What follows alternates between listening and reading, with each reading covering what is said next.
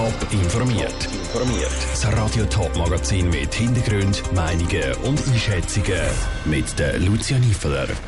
Warum das Spital Wattwil viel früher als geplant zugeht und wieso sich die Ostschweizer Kantone bei der neuen Corona-Strategie vom Bund streiten, das sind zwei von den Themen im Top informiert. Es geht drunter und drüber bei der Schliessung vom Spital Wattwil.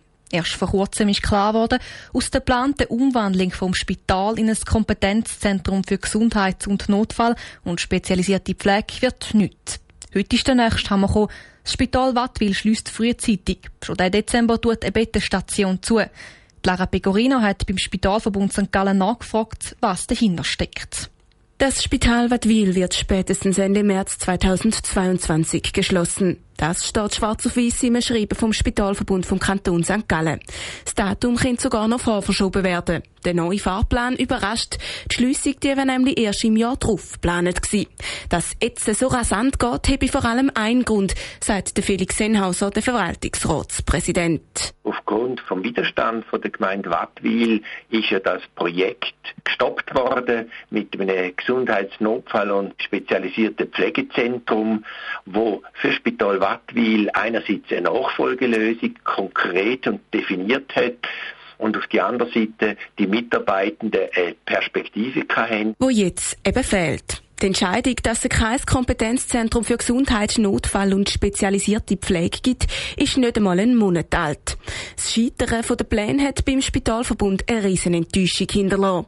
Und nach der Botschaft sei auch in kürzester Zeit ein Ruck durchs Personal gegangen, sagt der Felix Senhauser. Und? Hat natürlich die Unsicherheit bei den Mitarbeitenden massiv erhöht, zu weiteren Kündigungen geführt, die schon vorgängig bestehende personelle Fluktuation nochmal verstärkt. Ohne Personal, ohne sichere, qualitativ gute Versorgung wäre es völlig verantwortungslos, einen Spitalbetrieb aufrechtzuerhalten. Falls sich die Personalsituation noch schneller verschlechtert, rüstet sich das Spital sogar dafür, noch früher noch Türen zu schliessen.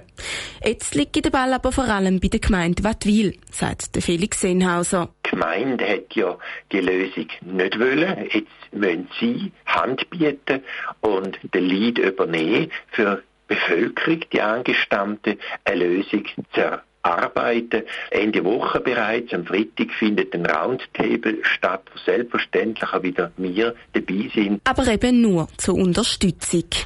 Der Beitrag von der Lara Pecorino.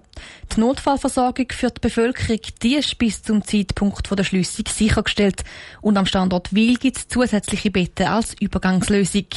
Was die Regierung zu der frühen Schliessung sagt, das ist Thema im Top informiert heute zur Arbeit. Wer am Flughafen Zürich aufs 10er oder 12er Tram mit Richtung Stadt Zürich muss, dem fällt der grosse runde Bau hinter der Tramstation Flughafen Zürich gerade auf. Der Circle. Doch die schöne Fassade fängt jetzt an bröckeln. Nach nicht einmal einem Jahr geht die Permanenz im Circle zu. Jan Isler. Das Dienstleistungszentrum der Circle am Zürcher Flughafen ist letzten November gross eröffnet worden. Als erster Mieter kumpelt jetzt Permanence vom Unispital Zürich ab. Sie zügelt per Ende September nach nicht einmal einem Jahr wieder raus.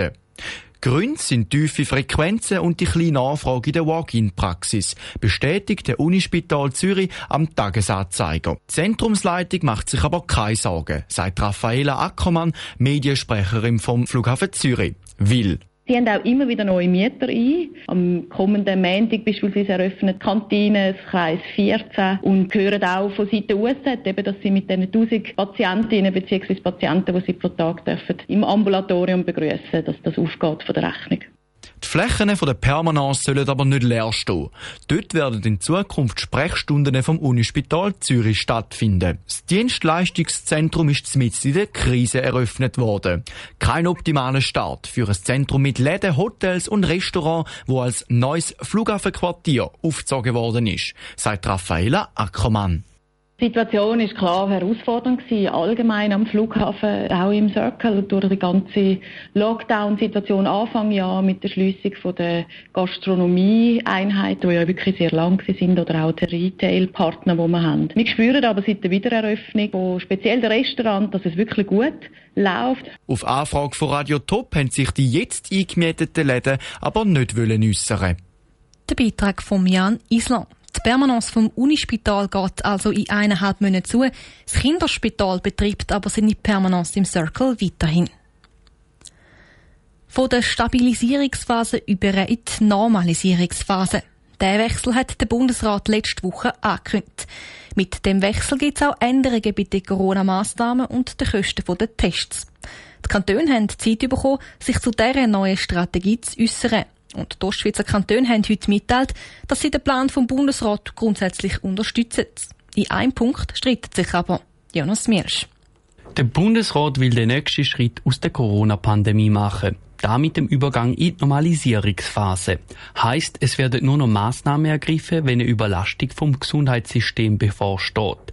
Da findet alle Kantone in der Ostschweiz gut. Nur bei den Kosten für Corona-Tests sind sie sich nicht einig. Der Kanton Appenzell-Innerrhoden will, dass Tests länger gratis bleiben. Wie Monika Rüeg-Bless, Vorsteherin vom Gesundheitsdepartement, erklärt. Wir möchten das Angebot weiter aufrechterhalten. Der Kanton Appenzell-Innerrhoden möchte auch, dass sich noch mehr Leute impfen lassen gehen. Aber in der aktuellen Situation ist es so, dass man sagt, es muss beide Möglichkeiten weiterhin noch geben. Unterstützung kommen die Innerrödler vom Kantonsnachbar Appenzell Ausserrhoden über. Auch sie möchten, dass Tests noch bis am 1. November gratis bleiben. Anders als die beiden Kantone Appenzell sieht da der Kanton Thurgau und St. Gallen. Sie unterstützen den Bund. So schrieb der Kanton Thurgau. Der Thurgauer Regierungsrat unterstützt den bundesrätlichen Vorschlag, dass Personen ohne Symptome, die einen Antigentest für ihre Freizeitaktivitäten benötigen, die Kosten ab dem 1. Oktober 2021 selber tragen müssen. Der Kanton St. Gallen sieht genau gleich. Auch er teilt mit, dass er den Fahrplan vom Bundesrat unterstützt. Der Beitrag von Jonas Miersch. Ob die Corona-Tests tatsächlich ab dem 1. Oktober sollen kosten, entscheidet der Bundesrat an seiner Sitzung in einer Woche.